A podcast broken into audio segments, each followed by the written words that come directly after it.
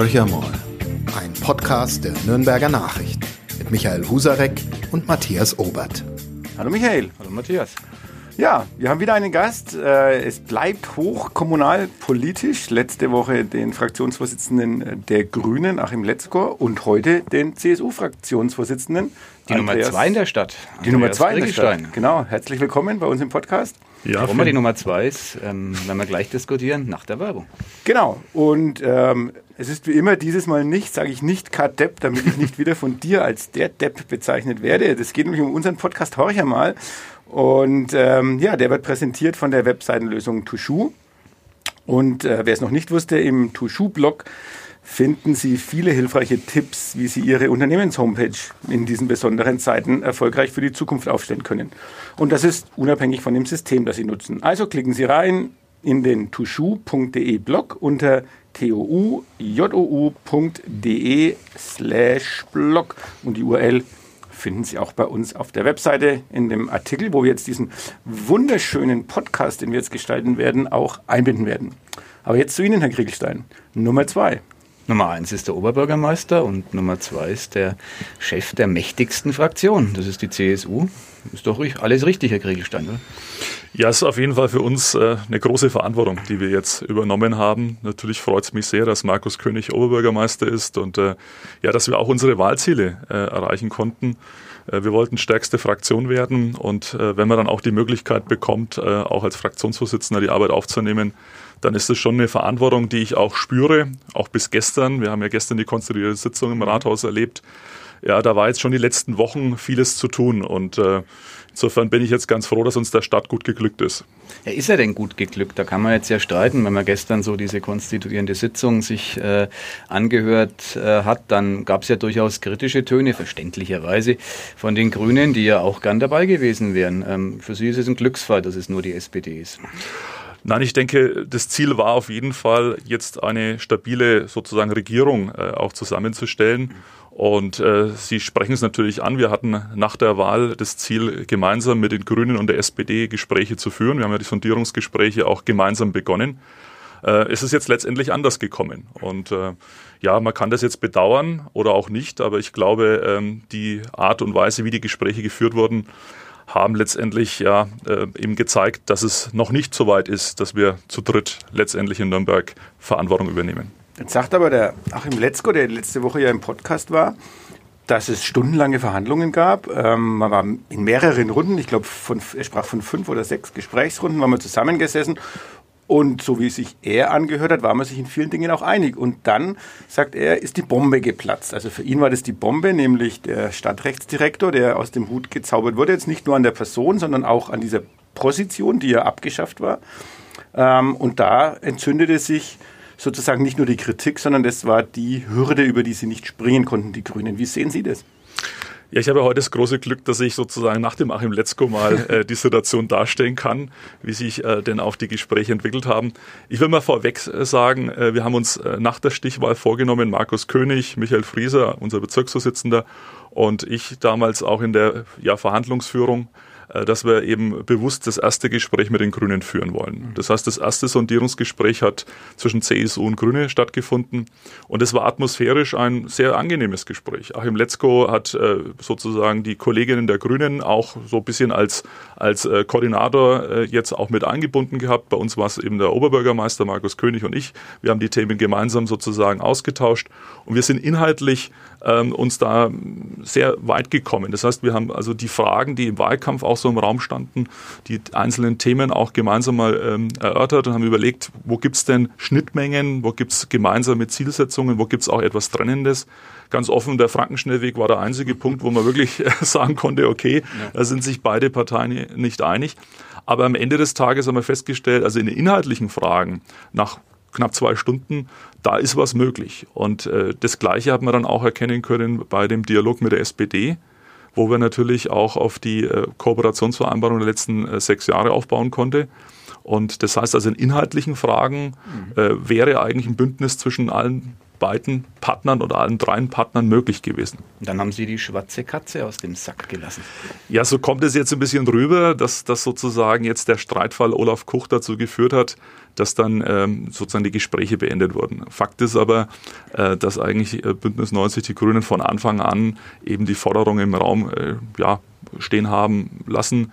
Wir brauchen eine Bürgermeisterin, einen Bürgermeister. Die war irgendwann wegverhandelt, also das haben Sie verstanden? Ja, das haben sie dann gemerkt, dass das eigentlich auch äh, die Gemeindeordnung nicht hergibt, weil wir waren natürlich auch äh, in den Wahlkampf äh, mit, mit dem Tandem gestartet, äh, König und Lehner und deswegen war es für uns auch klar, dass wir als stärkste Fraktion die Jule Lehner auch dann vorschlagen werden als Bürgermeisterin. Ja, und dann kamen eben die Grünen mit der Idee, na, wenn es dann schon keine Bürgermeisterin wird für sie, dann wollen sie mindestens drei Referate. Man muss wissen, wir haben äh, Bündnis 90 die Grünen, also SPD und CSU, bereits in den letzten Jahren immer auch an der Regierungsarbeit beteiligt ohne dass es dafür eigentlich einen, einen Grund gegeben hätte, sondern das war einfach eine Vereinbarung zwischen den drei großen Fraktionen. Und wir haben ja auch im Sommer mit der Britta Waldhelm eine neue Umweltreferentin gewählt. Und deswegen war es auch klar, dass wir die Grünen weiterhin an der Arbeit beteiligen wollen. Aber die Forderung war jetzt dann im Raum gestanden, ja, wir brauchen zwei zusätzliche Referate. Mhm.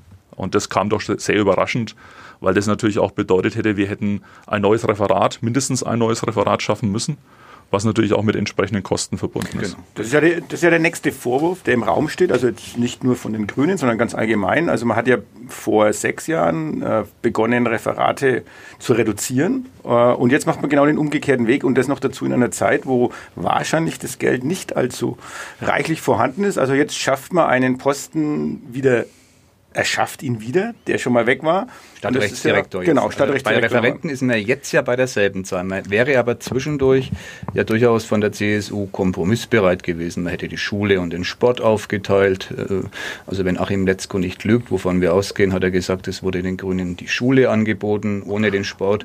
Da hätte man ein Referat wieder teilen müssen. Man geht relativ leichtfertig mit hochdotierten Posten um. Das ist dann alles okay. Also zunächst mal war es im Raum gestanden, dass man äh, den Grünen einfach die Optionen aufgeteilt gezeigt hat, zum Beispiel im Bereich Digitalisierung ein Thema, was ja auch gestern bei der Sitzung auch eine wichtige Rolle gespielt hat. Oder ähm, wir konnten uns sehr gut vorstellen, an dem Beispiel auch in München, dass man das Umweltreferat aufteilt, mhm. zwei Schwerpunktthemen setzt, Umwelt und Gesundheit.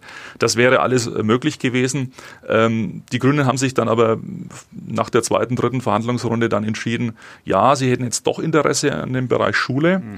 Und ähm, dann kam letztendlich die Diskussion auf, dass man aus dem Schulbereich in, in Zusammensetzung mit Bildungsthemen vielleicht da ein eigenständiges Referat entwickelt. Sport war nicht äh, der, große, mhm. die, die, der große Punkt jetzt, aber in dem Schulbereich, Bildungsbereich hat man dann doch sehr lange diskutiert. Und das waren wir dann der Auffassung, gut, das ist zwar für uns eine Kröte, die wir dann schlucken mhm. müssen, weil wir der Meinung waren, dass Schule und Sport auch als Einheit sehr gut funktioniert mhm. haben in den letzten Jahren mit Clemens Xell, unserem Bürgermeister.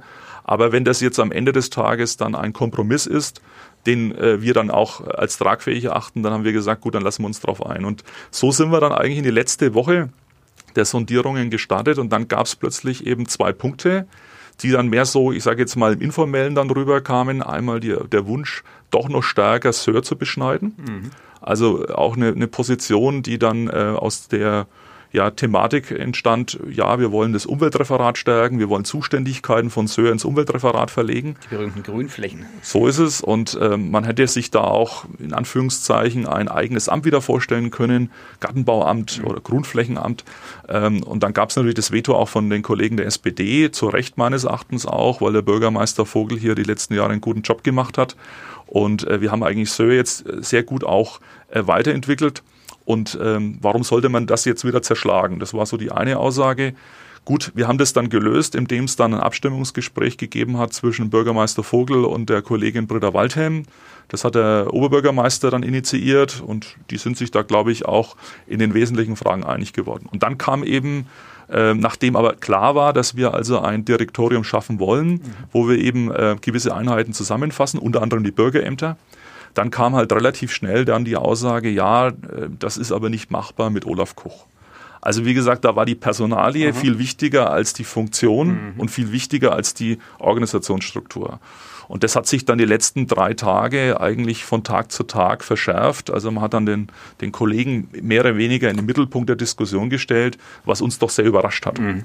Hat es wirklich überrascht? Also ich habe ähm, den Eindruck, dass diese, diese Personalie Olaf Koch, ich kann die aus der CSU-Perspektive wunderbar nachvollziehen. Es geht ja darum, dass man die gesamte Bandbreite einer Volkspartei äh, sozusagen befriedet. Bisher hat die CSU in Nürnberg eher was für das Klientel getan, das stark in der Mitte ist, mit einem Bürgermeister, der ökologische Affinität hat. Man muss ja den rechten Rand innerhalb einer konservativen Partei auch bedenken. Das macht natürlich äh, eine Person wie Kuch perfekt. Dafür steht der Mann. Also ich kann das verstehen, dass man den aus der CSU-Sicht ausweitet. Was ich nicht verstehen kann, ist die Überraschung, dass die CSU jetzt so tut, ach Gott, dass den die Grünen nicht äh, akzeptiert haben. Das wundert uns jetzt aber dann doch. Ich meine, das ist doch, sorry, das ist ja logisch. Also wenn man, wenn man sich vorher, das haben Sie ja garantiert getan, Gedanken gemacht haben, dann ist ja klar, dass der Mann in sich sozusagen, nicht der Mann selber, ich kenne ihn auch persönlich gar nicht, aber äh, das, was mit seiner Person verbunden wird, ob zu Unrecht oder zu Recht, sei dahingestellt, äh, ein Potenzial hat, Sondierungsgespräche platzen zu lassen. Hat man ja auch gesehen. Also hat Sie es wirklich überrascht, Herr Gregelstein? Also ich möchte diese Einteilung in, in, rechts und links eigentlich gar nicht so vornehmen. Ich glaube, äh, Markus König und auch die gesamte Fraktion und Partei haben eigentlich gezeigt, dass unser Wahlkampf, ähm, sagen wir, deswegen auch von Erfolg gekrönt war, weil wir uns letztendlich auf die, auf die Situation, auf die Lebenssituation der Menschen in Nürnberg eingestellt haben. Und äh, ähm, die gesamte Partei in Nürnberg, aber auch die Fraktion steht in der Mitte. Und ähm, die Personalie Olaf Koch jetzt so zentral in den Mittelpunkt zu stellen, fand ich äh, nicht gut und äh, deswegen hat mich wirklich überrascht, weil man muss ja sehen, dass äh, jetzt erstmal dieses Direktorium für Bürgerservice, für Digitales, für Recht eine Bündelung von Zuständigkeiten darstellt, die beim Oberbürgermeister liegen. Mhm. Und äh, die Verantwortung trägt auch der Oberbürgermeister. Und äh, wie dann diese Funktion neu besetzt wird, das ist eine Entscheidung, die sich dann erst im, in der Folge ergibt. Äh, man hatte aber den Eindruck, dass die Grünen sozusagen den, den Kopf in den Mittelpunkt stellen mhm. wollen. Und was mich halt dann auch überrascht hat, weil man dann eben auch die Zuständigkeiten ähm, schon auch offen diskutiert hat, dass man eigentlich völlig, äh, ja, sozusagen außen vor gelassen hat, die Entscheidung, wenn es dann wirklich so wäre, dass Olaf Koch, Koch als äh, äh, Leiter dieses Direktoriums fungiert, dann hat er ja die originäre Verantwortung nicht mehr für das Einwohnermeldeamt. Also insofern hätten die Grünen eigentlich guten Gewissens sagen können, ja, dann haben wir hier vielleicht die Personen, mit denen wir Probleme haben oder vielleicht auch andere äh, Bevölkerungsgruppen auch, vielleicht hätten wir dann damit auch eine Lösung geschaffen. Aus Ein Sicht grüner Kandidat als Leiter des Einwohneramtes. dann wäre die Personalie vom Tisch ähm, Das ist leider jetzt zu spät der Gedanke. Aber Führst die Sondierungsverhandlungen nochmal fort? ja, naja, es ist, es, was halt schade war, ich sage es auch so, man ist ja in so einem Prozess auch, wo man sehr viele interne Abstimmungsgespräche Gespräche führt. Und äh, Achim Letzko und ich haben da wirklich ja fast täglich auch uns ausgetauscht und dann gab es eine Rückkopplung natürlich auch mit der SPD. Das hat eigentlich bis zu dem Donnerstag ähm, eigentlich sehr gut funktioniert. Also am Freitag sollten dann die offiziellen sozusagen Kooperationsverhandlungen beginnen. Und dann kam aber plötzlich etwas, wo ich auch gemerkt habe, da hat sich die Tonlage verändert, mhm. weil offensichtlich die grüne Basis dann wirklich ein Ultimatum formuliert hat. Und das ist natürlich dann auch für uns an dem Freitagmorgen, wie wir das dann erfahren haben, wir haben es per WhatsApp erfahren, mhm. war es für uns dann auch schwer verdaulich. Ich sage das ganz offen. Mhm. Gute Gespräche, die bislang auch sehr vertraulich auch geführt wurden, dann sozusagen mit einem Ultimatum auch dann ähm, auch zu diktieren. Und das Ultimatum hat dann bedeutet letztendlich, dass wir auch am Freitag eine Entscheidung treffen mussten. Mhm. Ja, weil wir gesagt haben, gut, äh, die Grünen erwarten uns jetzt, ähm, bis zu diesem Punkt X äh, muss jetzt eine Entscheidung her.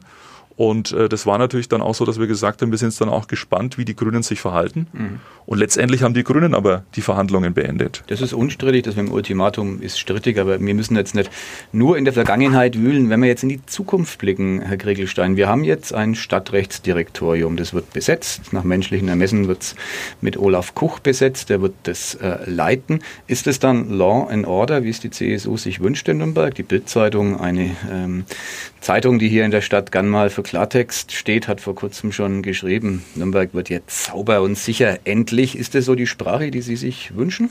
Nein, ähm, ich glaube auch, dass das äh, eine, eine Verkürzung jetzt ist, sondern uns geht es im Prinzip darum, dass die Themen, die wir im Wahlkampf auch mit den Bürgern gemeinsam diskutiert haben, und da war die Forderung immer auch der Bürger nach mehr Bürgerservice, nach, nach Verbesserungen der Dienstleistungsqualität und natürlich auch das, was jetzt beide Kandidaten, sowohl Markus König als auch Thorsten Brehm im Wahlkampf gesagt haben, wir wollen zum Beispiel ein weiteres Bürgeramt im Nürnberger Westen schaffen. Mhm. Wir wollen die Sparkassenfilialen auch nutzen, um den Bürgerservice dort anzubieten. Ich habe gestern bei meiner Rede bei den Grundsatzerklärungen gesagt, äh, wir wollen bis 2026 möglichst alle Dienstleistungen äh, auch digital auch den Bürgerinnen und Bürgern anbieten. Das heißt also, das ist eine große Herausforderung in den nächsten sechs Jahren. Da sehe ich auch den Schwerpunkt in diesem Direktorium, was Bürgerservice und Digitales betrifft.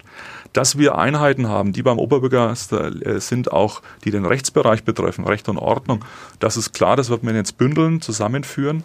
Aber nochmal, uns geht es in erster Linie darum, die Bürger im Blick zu haben mhm. ja, und wirklich hier eine Verbesserung auch in den nächsten Jahren zu erzielen. Weil da würde ich eine Frage noch dann stellen.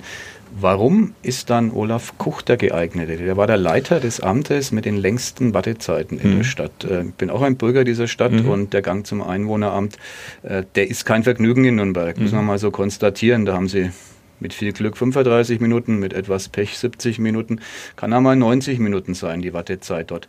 Seit Jahren ein Dauerthema, ähm, ich sage es mal als Bürger, unabhängig von irgendeiner Einstellung, ähm, macht mich das zornig. Ich denke mir, warum handelt meine Kommune nicht? Und das denke ich mir seit Jahren und ist nie was passiert. Und der Chef von dem Einwohneramt, äh, der heißt Kuch.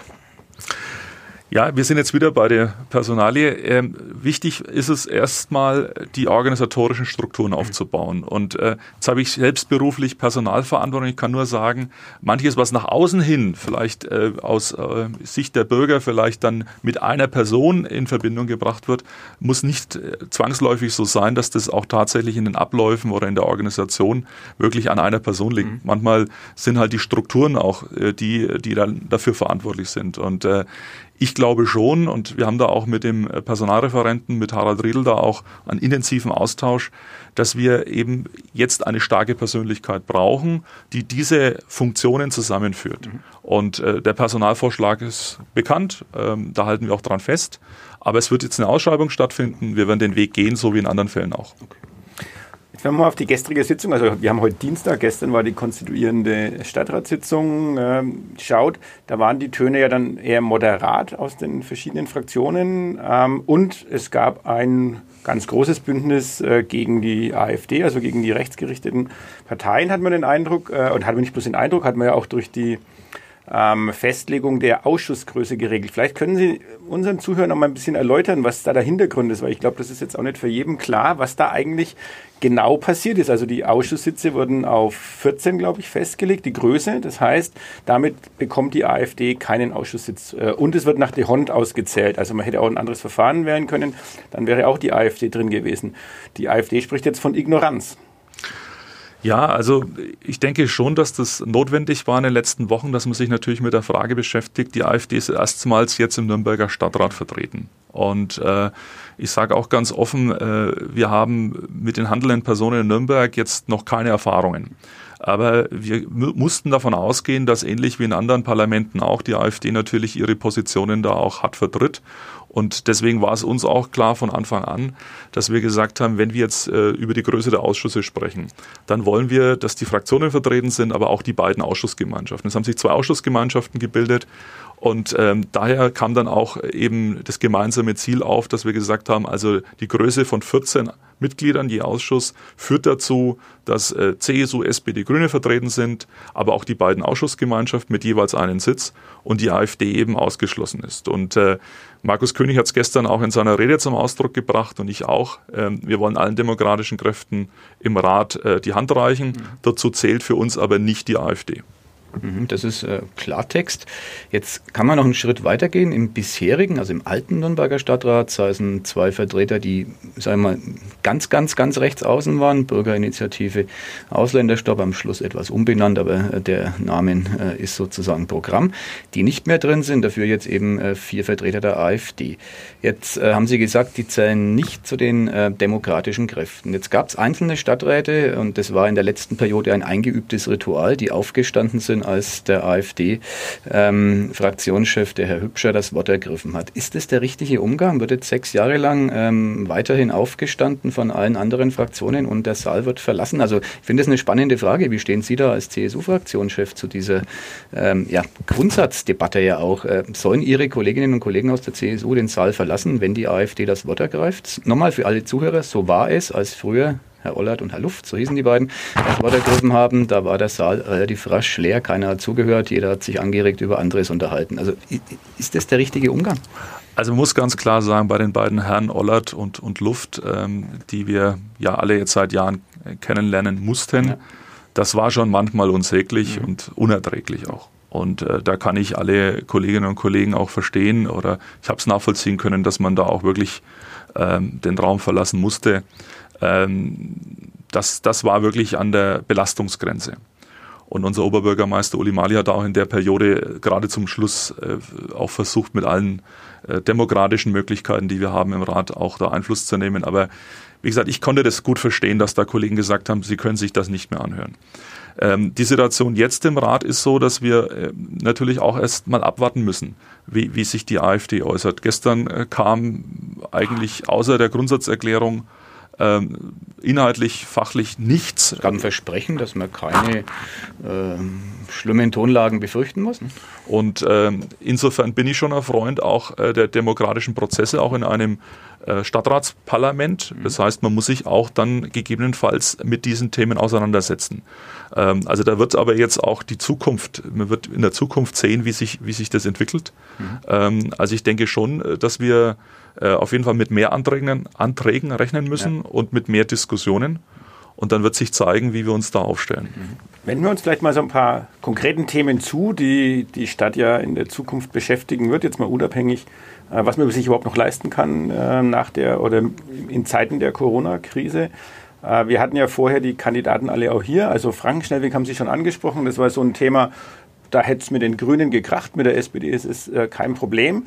Die Frage, die wir damals schon immer gestellt haben, ist, und damals noch mit 650 Millionen, lassen, lassen wir uns mal gucken, wo wir da am Ende landen, ist, ist so ein 650 Millionen Projekt wirklich noch äh, in dieser Zeit denkbar, machbar, macht es noch Sinn?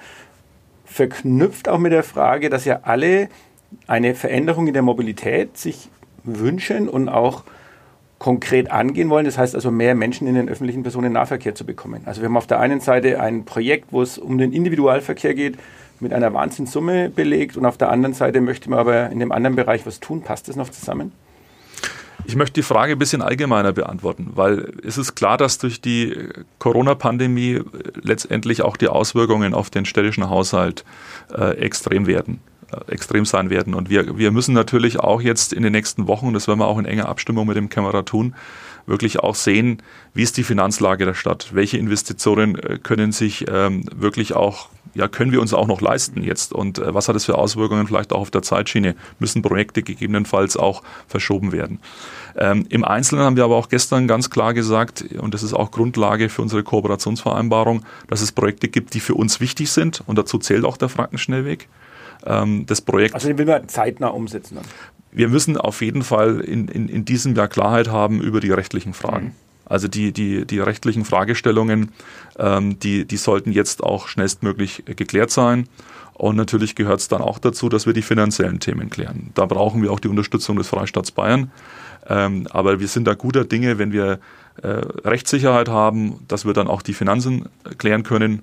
Und natürlich ist es unser Ziel in diesen in diesen sechs Jahren dann auch wirklich den Bau zu beginnen. Also das muss das klare Ziel sein, nach fast 30 Jahren Diskussion, dass wir jetzt dann auch endlich einen Baubeginn äh, darstellen können. Aber es gibt auch andere Projekte, wo es natürlich jetzt um die Frage geht, äh, ist das jetzt ähm, finanziell darstellbar?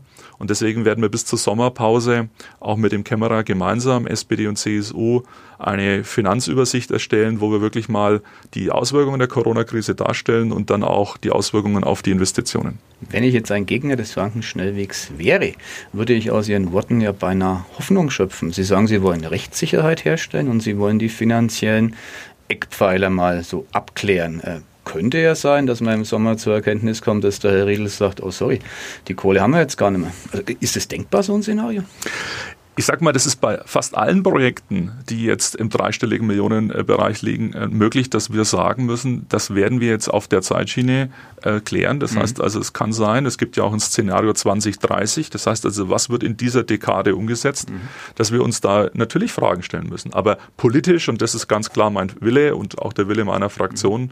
und des Oberbürgermeisters, wir wollen den Frankenschnellweg bauen, weil wir glauben, dass das ein Meilenstein der Stadtreparatur ist.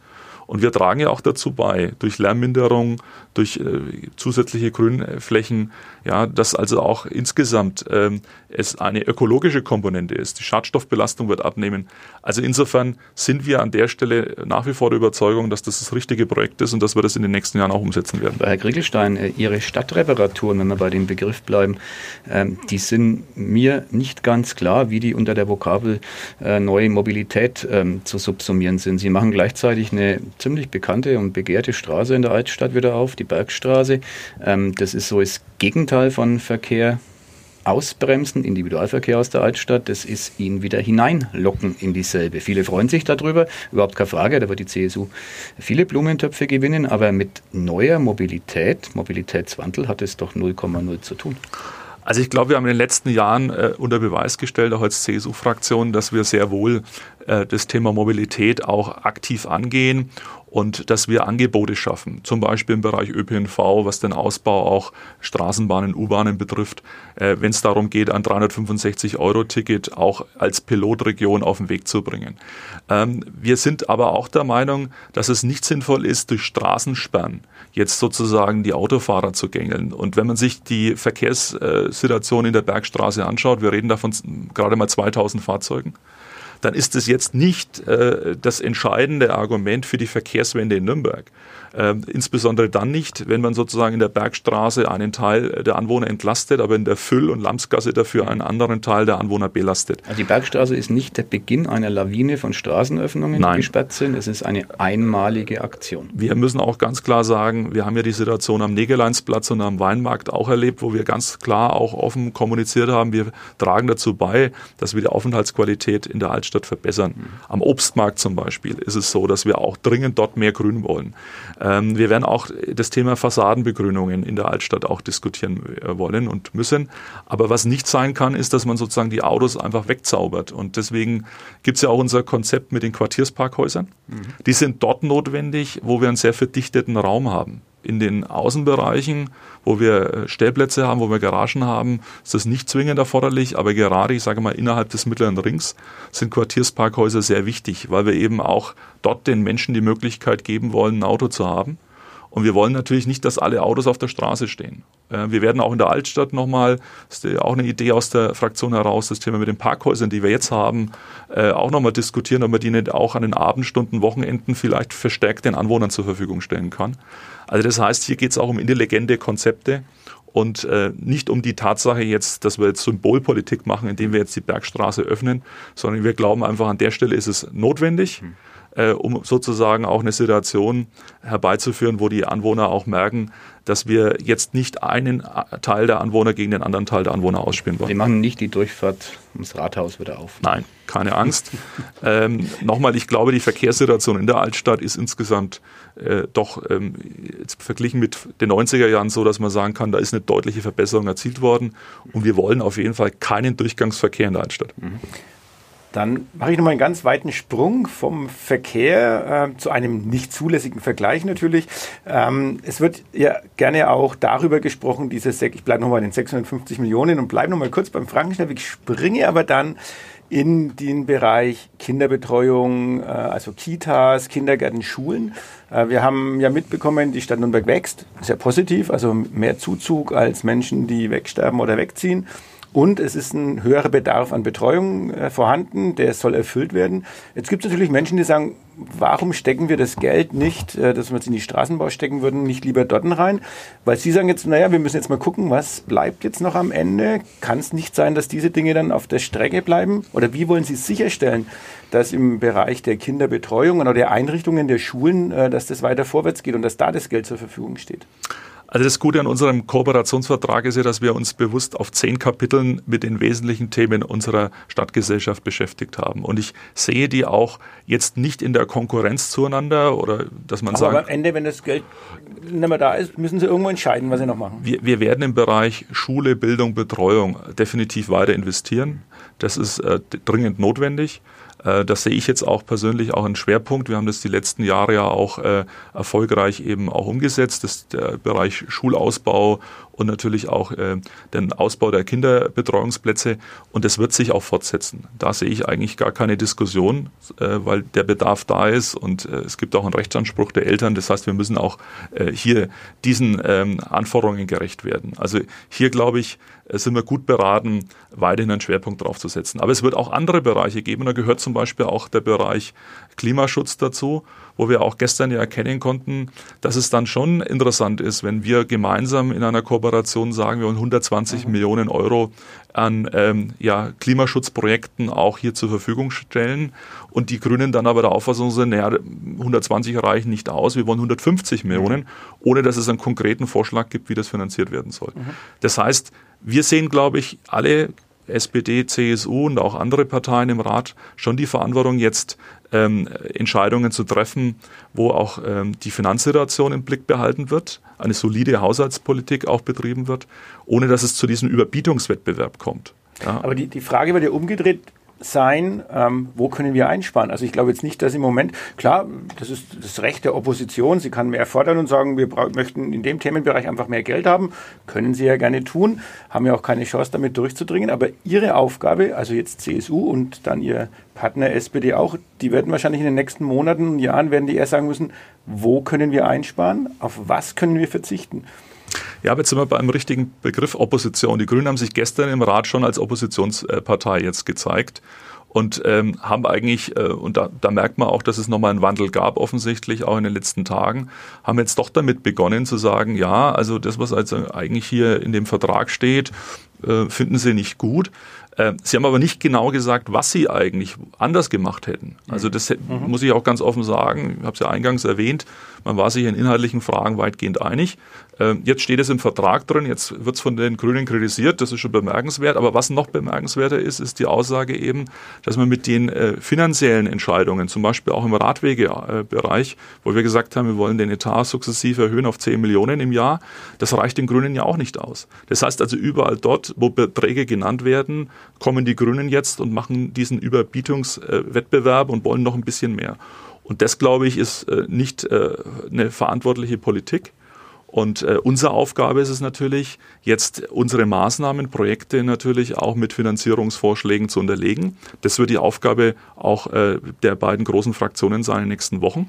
Das heißt also, wir werden noch vor der Sommerpause auch zu diesen Fragen dann auch Stellung nehmen. Das ist eine sehr kräftezehrende Aufgabe, Herr Kriegelstein. Da interessiert mich ja eine äh, fast halb private Frage. Sie sind beruflich in der Verantwortung als Bereichsleiter einer großen Bank, der Raiffeisen- und Volksbank hier in Nürnberg und machen den Job des Fraktionsvorsitzenden der CSU, der eigentlich äh, manchmal tagesfüllend ist. Äh, nicht so selten, würde ich jetzt mal behaupten.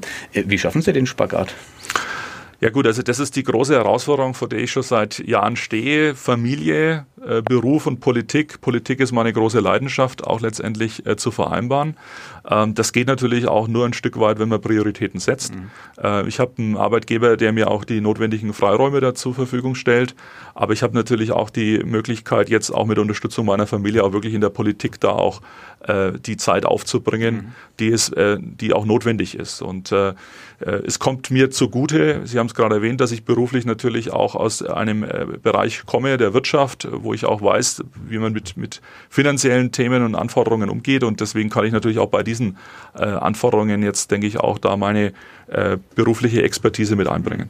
Und ich kann Sie beruhigen, Herr Griegelstein, Sie wissen das selbst besser als ich. Es gab noch keinen CSU-Fraktionsvorsitzenden, der hinterher nicht einen sehr angenehmen Arbeitsplatz hauptberuflich in der Politik gefunden hätte. Das ging bis zu Ministerehren, äh, mindestens zu Mandaten und äh, manchmal reicht es da zum Oberbürgermeister. Also Sie haben eine große politische Zukunft vor sich.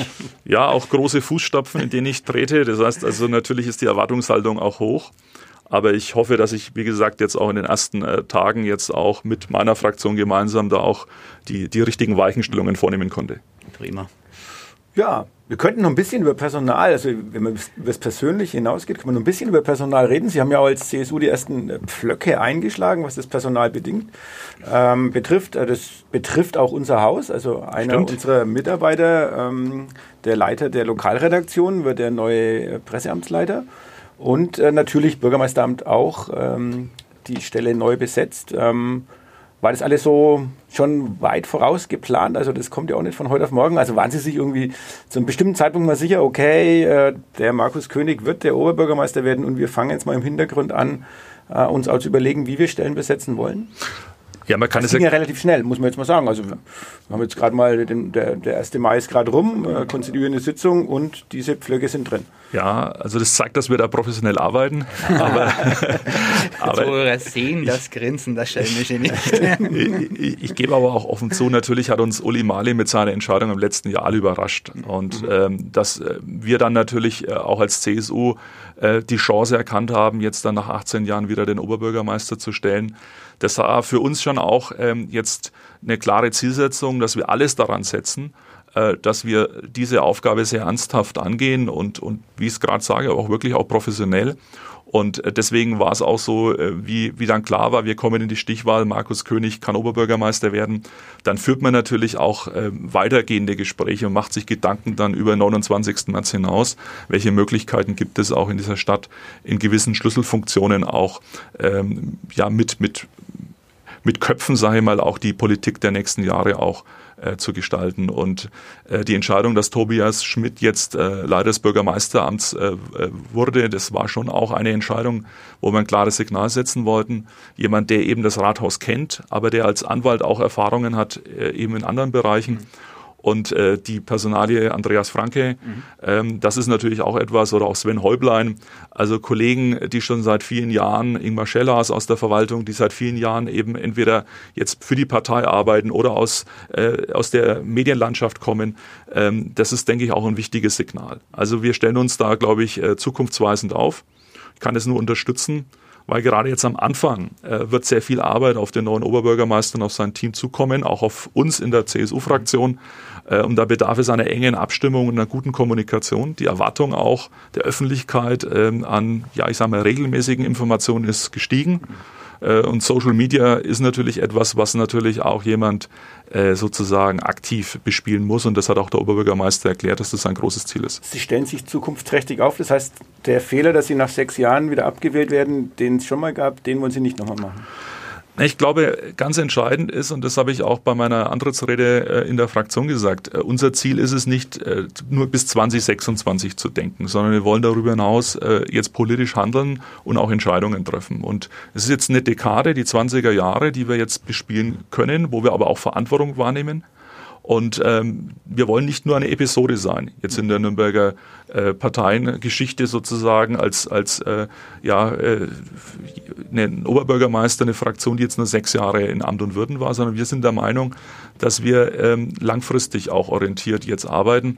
Und so haben wir jetzt auch unseren, ja, ich sage mal, ersten Aufschlag gemacht. Unsere Zielsetzung geht sozusagen über 2026 hinaus, weil viele Themen in der Kommunalpolitik eben langfristig nur umsetzbar sind. Und da braucht man auch einen langen Atem. Muss die SPD sich warm anziehen. Wir sagen erst mal Danke, Herr Kriegelstein, dass Sie bei uns zu Gast waren. War sehr schön. Äh, wir laden Sie gerne wieder ein. Ähm Spätestens dann, wenn wir wissen, wie viel Geld die Stadt noch zur Verfügung hat. Ja, genau. dann wollen wir natürlich hören, wo eingespart wird. Ja, genau. Das ist, glaube ich, das Unangenehmste, was der Politik in den nächsten Jahren bevorsteht. Bei aller Freude über den Wahlsieg. Und über die goldenen 20er der CSU haben wir heute gesprochen. Nächstes Jahr reden wir über das schwarze Jahrzehnt der SPD mit äh, Thorsten Brehm, ähm, genau. OB-Kandidat AD und jetzt Fraktionsvorsitzender der SPD. Mal schauen, welche Töne der anschlägt. Wunderbar, vielen Dank, sagen wir, und eine schöne Restwoche euch allen. Tschüss. Mehr bei uns im Netz auf nordbayern.de.